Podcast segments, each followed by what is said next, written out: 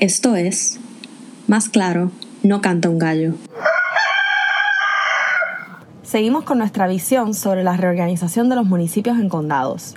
Y ya que en los primeros posts te hablamos sobre un diseño que permita una mejor coordinación y mayor resiliencia, hoy entonces pasamos a los temas de personal.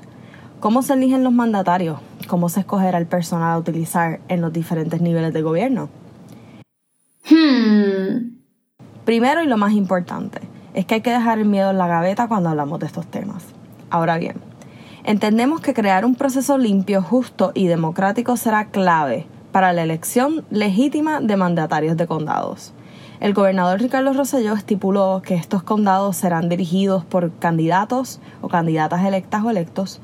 Sin embargo, entendemos que para fomentar un proceso más participativo y democrático y evitar cuestionamientos partidistas, es necesario un proceso de voto popular para seleccionar el candidato en vez de uno concejal.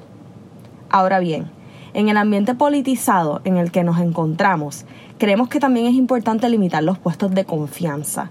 O sea, esos puestos que llena directamente el candidato electo o la candidata electa con personas de su elección para ayudarles a asesorar y ejercer la política pública pertinente.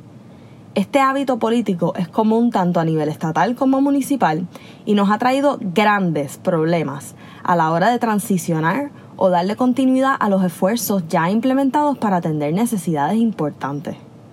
Más preocupante aún es un estudio que se publicó en el 2010 y auspiciado por la Oficina del Contralor que identificó que los puestos de confianza están significativamente asociados con mayor nivel de corrupción. Si bien hemos visto un descenso en dichos puestos a nivel estatal de acuerdo con la actual administración, estas plazas continúan formando un porcentaje significativo del monto total de empleados de gobierno, muchos que dirigen o gestionan. El gobernador también ha indicado que una parte significativa de los ahorros con este modelo se debe a la reducción en nómina. Por ende, entendemos que este nuevo modelo presenta una oportunidad para reducir significativamente los puestos de confianza, redistribuir los recursos existentes y crear continuidad en la gestión pública y del partido al mando. Así que, por esta razón, recomendamos los siguientes pasos para establecer este modelo de recursos humanos que aplique a todos los niveles de gobierno. Primero, es importante desarrollar una evaluación sobre los roles puestos necesarios para llevar a cabo en la gestión pública con este nuevo modelo, en todos sus niveles. Luego hay que identificar los empleados de carrera existentes, sus capacidades y disposición para cambiar de rol o responsabilidad determinar servicios que se podrían digitalizar con el fin de eliminar tareas mundanas y crear eficiencias y ahorros, priorizar la reorganización de los empleados de carrera hacia los nuevos puestos, incentivar retiros y congelar plazas donde sea absolutamente necesario, y llevar a cabo adiestramientos necesarios para los nuevos roles de los empleados públicos. Finalmente será de suma importancia establecer un sistema basado en méritos para incentivar la eficiencia, dedicación y el crecimiento de los empleados públicos.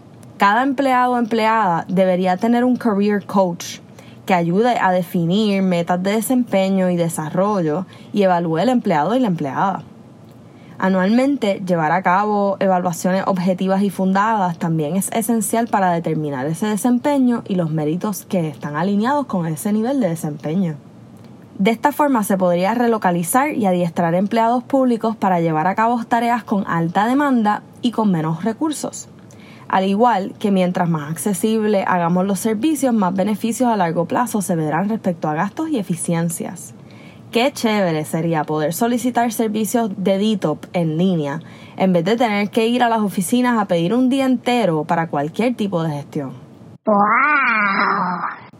La próxima semana terminamos con los últimos dos puntos claves a considerar, la transparencia y la participación pública, y resumimos nuestra propuesta en relación con la prescrita por el gobernador en la actualidad. Así que no te lo pierdas.